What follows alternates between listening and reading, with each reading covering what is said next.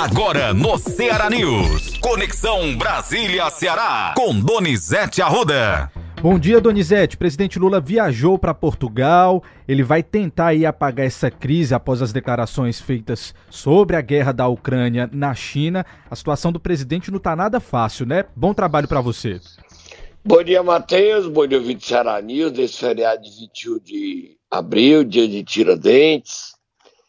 É, o presidente está com essa crise aí que ele criou. O presidente não se tocou ainda, Matheus, que o mundo que ele governa é bem diferente da primeira vez e da segunda vez. A instantaneidade das declarações dele é real. E o presidente criou uma crise tão grande, ele tá indo, ele já foi, já chegou em Lisboa, tá? Ele saiu ontem à noite, ele já chegou em Lisboa. E ele fica até a próxima quarta-feira, que ele ainda vai à Espanha. Só que ele ia ser homenageado no Congresso Português, dia 25 de abril. Ele ia fazer um discurso. Só que os partidos políticos, o Chega, disseram que ele seria vaiado e se ele fosse expulsar. 25 de abril é o dia da Revolução dos Cravos, que derrotou a ditadura de Salazar em Portugal, que governou o país por mais de 50 anos. O presidente tentou ontem dizer que as críticas que ele fez aos Estados Unidos geraram uma doação de 500 milhões de dólares. Está tentando apagar o incêndio. Viajou ontem e vai mudar, equilibrar o discurso dele. Donizete, deixa, deixa eu te interromper só um pouquinho para pedir para você explicar uma questão. As falas do presidente né, sobre a Ucrânia, a recepção a Lavrov, tudo isso me parece que está findando aí uma lua de mel com o Ocidente. Essa análise foi feita, inclusive, na edição de hoje do jornal Folha de São Paulo. Alguns interlocutores, inclusive, disseram que as declarações deixam aí as relações do Brasil com os Estados Unidos e também a Europa sobre uma nova dinâmica. Quais, seriam esses impactos, Donizete? Os impactos é que o, o acordo do Brasil, da América do Sul, com a União Europeia pode ser eliminado, ser extinto. A União Europeia pode acabar com esse acordo, e aí as consequências econômicas são muito grandes. E os Estados Unidos estão furiosos, porque quando tentaram dar o golpe no dia 8 de janeiro, quem defendeu a democracia no Brasil foram os Estados Unidos. E nem a China e nem a Rússia falaram nada. Os chineses são complicados, Matheus. Eles querem ganhar tudo e não dão nada. Tem até uma matéria aí no Folha de São Paulo né, sobre isso, né? Você pode dar uma lidazinha? Posso sim, como eu estava dizendo para você e para os nossos ouvintes, a Folha de São Paulo escreveu o seguinte na edição de hoje: as declarações do presidente Lula sobre a guerra da Ucrânia e a visita do chanceler russo Sergei Lavrov a Brasília encerraram a fase inicial de boa vontade do Ocidente com o governo do petista e devem colocar as relações do Brasil com Estados Unidos e União Europeia sob nova dinâmica. Desde segunda-feira, a Folha ouviu de interlocutores que mantiveram contato com governos estrangeiros expressões como algumas linhas foram cruzadas e a lua de mel acabou. Forte essas palavras, viu, Donizete? Bastante lua de mel, porque a Europa vibrou com a vitória de Lula. Mas vamos ver. Próximo, tem Lula falando? Não, né? Não, não temos o presidente Lula falando, mas temos ele um não falou, não. Ele não é. falou. Ele, ele, vai falar hoje. Ele tá chegando, já chegou em Portugal. A diferença de horário são três ou quatro horas, que depende se tem se está com fuso horário, depende se está tendo horário de verão lá, aumenta para quatro horas. Mas o presidente tem um problemão para administrar, né? Criado e... por ele próprio. Pois é, e a situação Eu ouvi aqui... em Brasília, Matheus, essa semana o seguinte: o presidente está olhando para o retrovisor com muito ódio no coração. E isso tem feito ele errar demais. É triste isso. Ele é um homem tão competente, tão sortudo, mas o ódio não pode marcar um governo e está marcando. Lamentável a postura do presidente Lula. Triste. Ele não poder.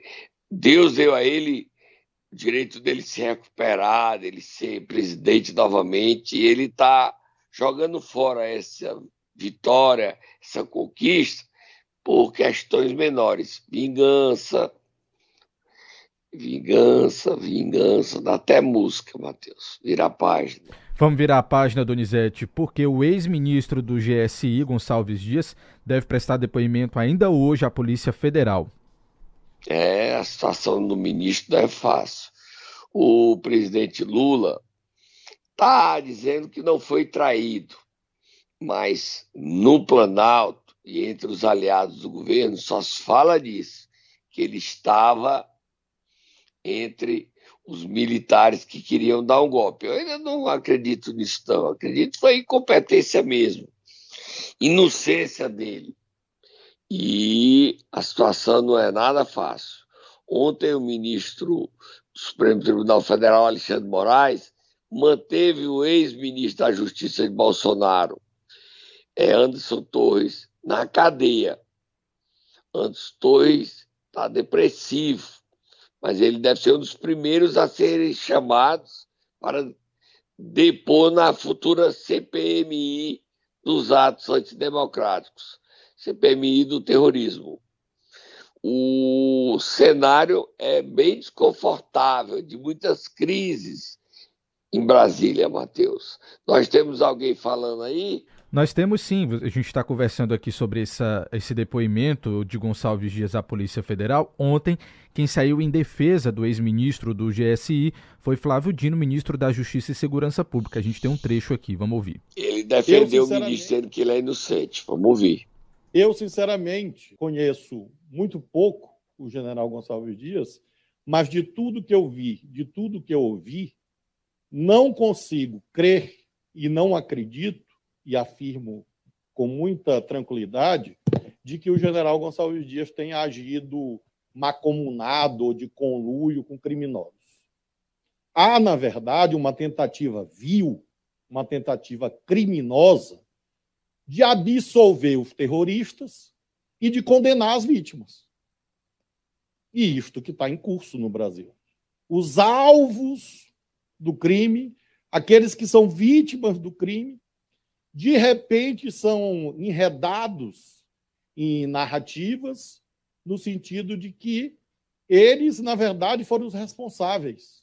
Então há uma tentativa política, uma tentativa deletéria, nociva, de amigo de terrorista, de protetor de terrorista, de aliado de terrorista, de financiador de terrorista, de criar elementos que embaraçem o principal. O principal que está ocorrendo desde o dia 8 é a aplicação da lei. Por quem? Pelo governo? Não, pelo Poder Judiciário. Tá aí, Donizete. É o que diz o ministro Flávio Dino. É, vamos ver o que é que vai dar, né? Pois é. Vamos mudar de assunto para a gente terminar? Vamos sim. 7h29 agora, terminar falando sobre taxação de compras online, Donizete. O ministro da Fazenda, Fernando Haddad, escreveu ali no Twitter dele, quinta-feira, que a taxação de compras online vai recair sobre as empresas, mas não vai ser repassada para os consumidores. Não sei se eu estou crendo muito nisso, não, viu, Donizete? Eu também não, mas só vai acreditar, né, Matheus? Vamos ouvir o ministro. Nós tivemos aqui uma reunião a pedido da Shen, que veio nos anunciar duas coisas muito importantes. A primeira é de que eles vão aderir ao plano de conformidade da Receita Federal. Estão dispostos a é, fazer aquilo que for necessário para, com outros portais, com todo o comércio eletrônico, normalizar as relações é, com o Ministério da Fazenda. E, em segundo lugar, que eles pretendem, em quatro anos, nacionalizar 85% é, das suas vendas no seguinte sentido: os produtos serão feitos no Brasil. Vai haver também investimentos né, da própria Shen aqui no Brasil. Parece que os produtos vão ser nacionalizados, vai gerar emprego. É, eles estão tentando se é, fazer essa narrativa, né, Matheus? Mas esse assunto também gera muita polêmica. Os empresários brasileiros, como a Riachuelo, essas empresas que vendem barato, né? Foram ao Haddad cobrar uma concorrência justa. Realmente é desleal você trazer da China produtos baratos, não pagar impostos e os brasileiros pagarem. Sei que os, os menos assistidos que vivem e usam a Shen diz que ah, mas é melhor, mas é o seguinte, amigo. O problema é que se não cobrar imposto, as empresas brasileiras irão à falência e os empregos vão sumir. Você concorda? Tem não é esse ponto concordar, também. não. Não estou querendo. Tem esse taxar, ponto também. Taxar, não. O problema é o seguinte: dar condições iguais. Como é Sim. é que eu funciono pagando imposto e o outro não paga imposto? Como é que eu vou competir? Tem nem como. Tem esse ponto também, que é um ponto muito importante nessa discussão, viu, Donizete? Que a gente precisa se atentar. Dizer a verdade arranjar inimigo. Sim, é verdade. Você diz a verdade, você incomoda. Eu vivo apanhando. Ah, Donizete, se apanha, só tento ser coerente com a verdade. Ela magoa, ela machuca, mas é a verdade. E se eu não disser a verdade, você mente, você se engana, e mais na frente a verdade vem e lhe atropela. Vamos dar uma paradinha, beber um suquinho de maracujá. Vamos lá, tomar um café. É gostoso o suquinho de maracujá. Então um cafezinho também. Isso, um cafezinho. Quentinho. O estúdio aqui tá frio hoje. Agora no Ceará News, Momento Nero. Vamos lá, Donizete Arruda. É feriado, mas o Tatá também tá trabalhando hoje. Nós vamos acordar quem? Vamos acordar o deputado federal André Fernandes, que conseguiu marcar seu primeiro ano de mandato. A CPMI, proposta por ele para atos antidemocráticos, vai sair do papel e será instalada quarta-feira, Matheus, no Congresso Nacional, ao meio-dia. Vai, Tata, acorda André Fernandes.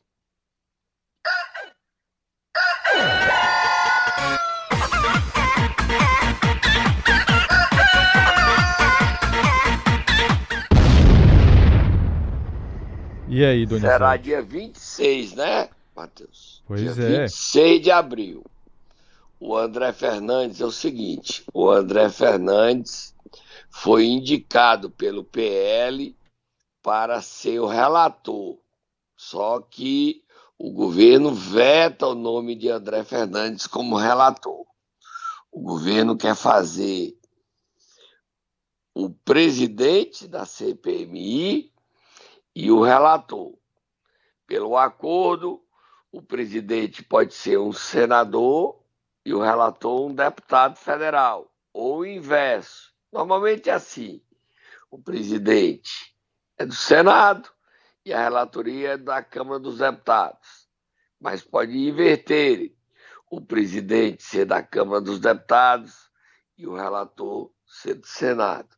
Então, definindo isso, agora o André, o PL já o indicou, mas não sei se funciona.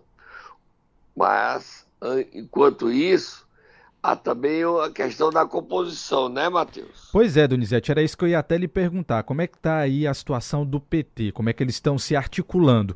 E parece que eles estão querendo formar a maioria para dentro da CPMI, né? Como é que vai ficar essa não situação? Não é só o PT não e o Planalto, é o PT e a base aliada. A CPMI é formada por 32 membros, 16 senadores 16 deputados federais. No Senado, a maioria do governo é muito tranquila. São 11 senadores governistas e 5 de oposição. Na Câmara, do mesmo jeito, são 16 deputados, mas o Arthur Lira ainda não definiu a composição. O governo tenta convencer com ele a dar maioria.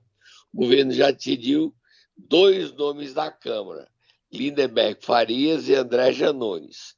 Agora, nós não sabemos ainda quantos cearenses irão participar dessa CPMI. No Senado estão montando a, a composição, são 11 a 5. André quer ser relator, mas o governo atrapalha, dificulta, veta o nome dele. Mas ele saiu vitorioso. Nas investigações dos atos antidemocráticos, mesmo sendo feriado, solta Moab, Matheus, solta Moab. Quem depõe hoje na Polícia Federal é o general Gonçalves Dias. Ele vai prestar depoimento hoje sobre a postura dele e de seus subordinados que deram água aos terroristas dentro do Palácio do Planalto. O general, que tem 44 anos de vida dedicada ao Exército Brasileiro, não merecia um triste fim desse. Tá, Matheus? Pode virar a página, Matheus. Vamos mudar de assunto então, Donizete, para o interior do estado, porque a prefeita de Tururu foi afastada definitivamente, o Zete Malveira.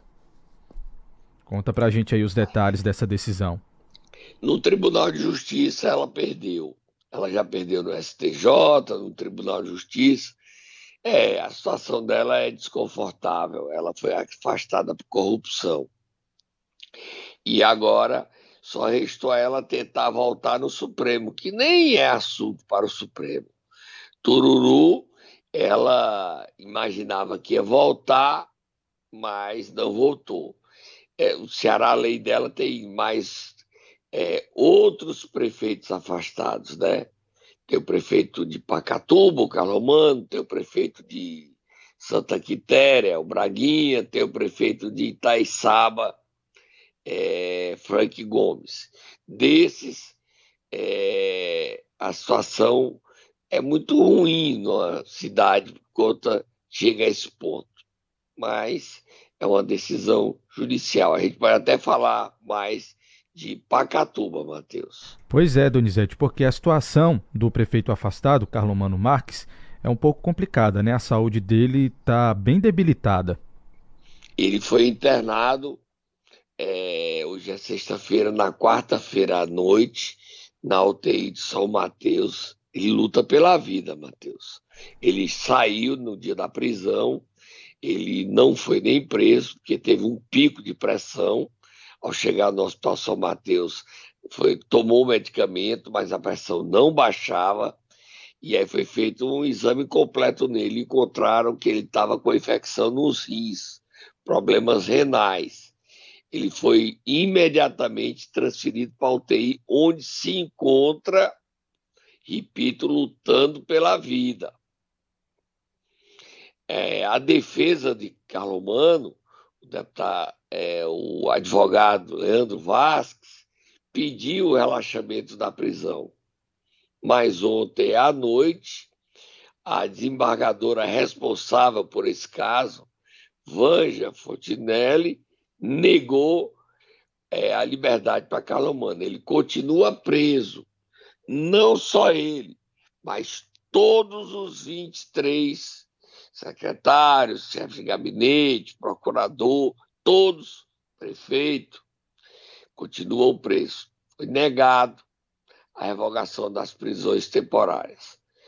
Ela só vai agora, só ao final da prisão temporária se vai virar preventiva. O Carlomano, como eu disse, luta pela vida. A gente deveria tentar ouvir aí, Matheus, segunda-feira, o advogado Carlomano, Leandro Vasques, tá? Vamos tentar ouvi-lo. Vamos sim. Tá bom? Combinado. Próximo assunto. Vamos mudar de assunto, pedir para o Gleidson já soltar aqui a trilha do Duelo dos Abestados, porque teve confusão e muita, Donizete, na Câmara de Viçosa do Ceará. O que foi que aconteceu ali, Donizete? Olha, Matheus, é uma confusão enorme.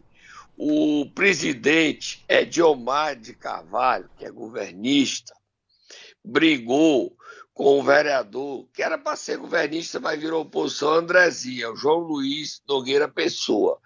Aí o vereador Edilson Nogueira se meteu. Aí deu zona, e reclamaram do público presente. Foi uma confusão entre o Ediomar e o Andrezinho. Quase que voz de fato. Confusão grande, Matheus. Vamos ouvir. Se Vossa Excelência não se aquietar. Descontrolado! Vossa, Vossa Excelência está Descontrolado! desrespeitando a presidência. Vai Eu bater. Vossa, a vossa, eu já disse a Vossa Excelência que estou com a palavra. Depois da minha fala, eu irei. Descontrolado. A sessão minutos por isso. Ih! Deixa ele bater! Ei, negado, cala a boca também, tá peleando aqui. Pra organizar, vocês não estão mais lendo fogo? Vamos ter consciência também na coisa. Excitação também. Vamos ter consciência. É quem foi. Tá tentando acalmar aqui, vocês estão metendo renda. Viu? Metendo renda, ó. E tome confusão, Donizete. Aí o Edilson Nogueira ele pede. Vocês não têm consciência, reclamando que o povo tava dando. Pois é, o pessoal também né? gosta de. Gosta de avacalhar, como dizem, né? É, tava, o povo tava avacalhando. Foi uma confusão danada. E o vereador Andrezinho partiu pra cima do presidente é, é Diomar de Cavalho. Mas o presidente é calmo, Matheus. Não se levantou, não. Nenhuma sentadinho, vez, é. Nenhum momento. Aí Verdade. carregaram o Andrezinho pra fora da sessão. E o povo gritando e dando corda e empilhando. Iuhu! Iuhu! E tome briga. E tome pé, mas deu pé não. Foi só de velho, só da limpa. Agora, Matheus, é, Viçosa vive momentos difíceis. Você sabe o nome desse prefeito? Sabe que eu nem sei quem é o prefeito. O motivo da briga é entre governistas e oposicionistas. Prefeito Francisco João Cardoso Filho. Tem nome não, né? Assim, nomezinho, apelido, alcunha, não, né? Não conheço, desconheço. Aqui no site da Prefeitura de Viçosa ele aparece com esse nome, o nome completo. João Francisco João Cardoso Filho. Tá bom, Cardozinho. Vamos ver se ele. Os vereadores estão brigando entre. Esse Andrezinho era governista e virou oposição. Ah, o, o prefeito chama ele de traíra. Mas eh, não tem nada de traíra, é o direito dele de ser oposição. Prefeito é que tem que ficar quietinho. Próximo assunto, Matheus. Para a gente terminar, Donizete, aqui a sua participação, parece que Lúcio Gomes, irmão de Cid Ciro Gomes, abriu mão da diretoria da Cia das Docas. Olha, podia até botar a musiquinha de duelo desabestado, que foi feia a briga. Bota aí, Matheus. Vamos lá, Donizete. Conta pra gente os detalhes dessa confusão mais confusão. Coordenador da bancada, Eduardo Bismarck, deputado federal, diz que o Cid não indicou nome nenhum para nenhum cargo federal. Você duvida disso, Matheus? Pois é, Donizete, que história é essa? Eu não, eu não acredito não, tá, deputado Eduardo Bismarck? O Cid queria a presidência do BNB, perdeu. Aceitou a diretoria que o Guimarães teria dado, perdeu. Guimarães disse que não prometeu nada, ele que negociasse com o Planalto, o ministro lá do Planalto o governo Lula. Aí o Cid Gomes queria docas para o irmão Lúcio Gomes, perdeu.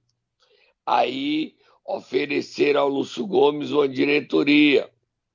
Agora, uma diretoria sem nenhum protagonismo, aí o Lúcio Gomes, por orientação de Ciro, desistiu.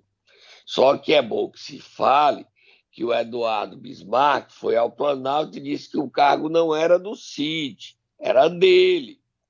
E ganhou. Isso se chama furar o olho. Tem aquela musiquinha do fura olho, nunca mais nós botamos, Matheus. Tá fácil ou tá difícil? Vá O falando aí que a Eduardo gente tenta achar aqui, para homenagear o deputado. o deputado furou o olho do Cid, furou o olho do Lúcio Gomes e ficou com a diretoria para um, um empregado dele, o assessor parlamentar dele, de uma família tradicional de Aracati, Urbano Costa Lima.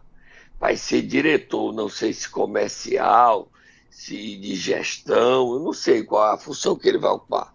É importante.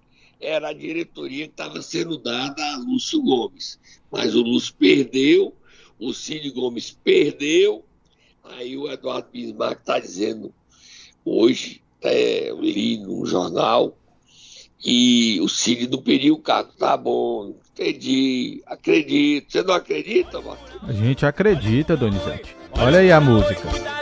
Só um pouquinho, Glitson. Pronto, porque senão pode dar problema aqui no YouTube. Só um pouquinho. É, é um fura-olho, fura-olho do Cid. E o Cid Gomes não vai ficar com nenhum cargo. Eu tô até querendo chorar. Matheus, Hum. vamos pedir o, o presidente Lula ligar para ele lá em Portugal para ele dar um carguinho pro Ferreira Gomes. Tá difícil. A oligarquia mostrando fragilidade. Isso é muito ruim. Eles são. Eles têm direito ao carguinho. Arranja um carguinho para ele, Matheus. Ô, Donizete, não tenho esse, não tenho esse poder de articulação, não. Não, um carguinho, um carguinho, empreguinho. O Lúcio Gomes não pode ficar sem um carguinho. Entendeu? Governador, mano, arranja um carguinho aí, mano. Ligue você pro Lula, pro Rui Costa e peça um carguinho pro Cid, indicar que ele quiser. Por favor, mano, por favor. O Cid não pode deixar o Lúcio Gomes sem na chuva. E tá com muito relâmpago. Não, arranja um empreguinho, Matheus. Tá bom? Vamos lá, Donizete. Tô indo embora. Você arranja, você pede aí, use seu prestígio para pedir empreguinho. Vamos fazer uma, vamos fazer uma campanha aqui no Ceará News. Um, um emprego. federal pro Cid Gomes. Vamos lá, vamos fazer essa campanha. Dá aquela forcinha, né, Donizete? Eu dou maior apoio, tá? Um carguinho bom para ele, ele tá sem força de nada, sem moral de nada. O problema é que o Ciro tá em Portugal. Sabe qual a função do Ciro em Portugal? Qual que é, Donizete? Bater no Lula? Levar o Lula. Aí esse Eita. carguinho vai sair, sabe quando? Quando? 30 de fevereiro. Não existe, Donizete, 30 de fevereiro, né? Não, não existe não. Então Não. me disseram que era no dia 30, no próximo dia 30 E de aí? fevereiro. Lascou então. Vamos lá. Mas o Eduardo Bismarck foi traíra, viu? Furou o olho do Cid, ganhou o cargo por Urbano Costa Lima. Eita, Bismarck, mas você viu a foto do Eduardo com o Lula? O Coladinho. Eduardo sorrindo e o Lula com cara feia? Coladinho. Com o presidente. É, já virou lulista. Só que o Zé Ayrton Cirilo, que é deputado federal, disse: Isso é lá lulista, coisa nenhuma. Isso é um traíra. Eita, que eu não vou me meter nessa briga, não. Briguem vocês, tá? Eu tô indo embora. Bom feriado. A gente volta segunda-feira. E hoje volta programa no meu canal do YouTube, tá bom, Matheus? Exatamente. Hoje tem programa no canal no YouTube do Donizete. É Hoje, só Três procurar lá. semanas sem programa, a gente Isso. volta hoje. Exatamente.